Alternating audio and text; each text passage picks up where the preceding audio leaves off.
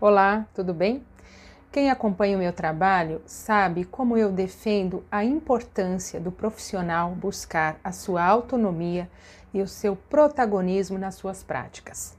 Isso quer dizer que nós não podemos ou não devemos copiar atividades de outros profissionais? De modo algum. Eu também copio, né? A gente aprende copiando muita coisa. Mas o importante é a gente nunca parar na cópia porque cada contexto é um, cada realidade é uma e cada profissional é um. Né? Então a gente tem que imprimir nas nossas práticas a nossa identidade, as nossas crenças e sempre trabalhando é, de acordo com os objetivos, né? Que cada realidade, cada profissional, cada contexto, cada trabalho vai ter um objetivo, né? Porque a música ela é usada em contextos de educação, em contextos de terapia, em contextos brincantes, recreativos. Né? Então, uma mesma proposta ela pode ser aplicada é, nesses ambientes, nesses contextos, né? e cada profissional tem que imprimir a, sua marca, a sua identidade, de acordo com os objetivos. Né? Então, eu dei um exemplo de uma música do músico educador Shawn Banks no Jardim.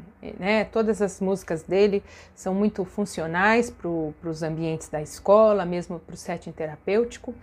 É, então, essa música ela traz quatro bichinhos do jardim.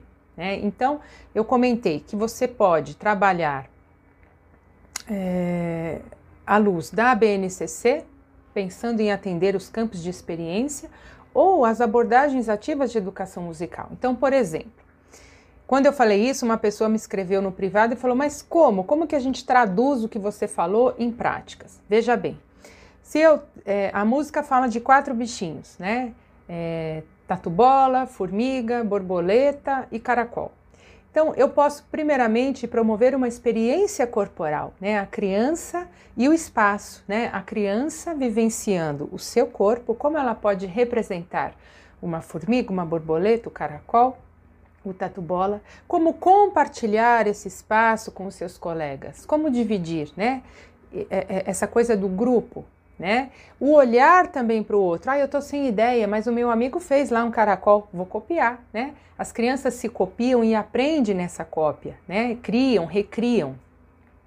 Então, né, nessa, primeira, nessa primeira proposta, é uma vivência sensorial, né? Existencial ali, do agora, vivenciando esses, eh, esses personagens, representando, incorporando esses personagens, né?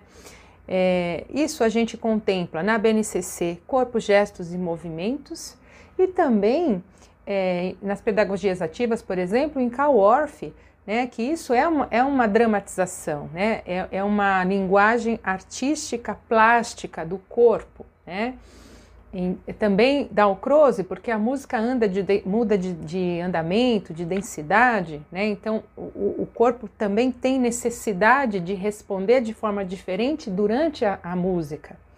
Então a gente consegue é, a prática alinhada com a teoria, né? formando uma, gerando uma praxis efetiva. A gente pode também, num segundo momento, propor um arranjo instrumental. Então, trabalhar com naipes, que é um conceito musical, cada bicho vai ter um instrumento diferente, uma pesquisa sonora. Qual bicho a gente vai escolher para representar? Qual instrumento a gente vai escolher para representar a borboleta, para a formiga, né? Então, fazer uma performance, um conjunto instrumental que pode ter é, os naipes e, o, e todos, em algumas partes da música, eh, também denotando a forma musical, certo? É, eu posso também trabalhar com outros recursos, com lenços, com fitas, tecidos, molas, recursos extensores, né? Que também a gente encontra validação em Orff, que ele integrava as linguagens artísticas. Eu posso trabalhar com o desenho, eu posso trabalhar também com a criação ou seja, esses quatro bichinhos não falam, né? não tem som. A borboleta, o tatu-bola, o caracol e a formiga. Nós podemos criar. Se a borboleta falasse, como seria a voz da borboleta? Como poderia ser? Vamos criar? né? Então você trabalha com a criação, a criatividade, a imaginação. Então, de novo a BNCC, escuta, fala, pensamento, imaginação, né? Tudo se conecta.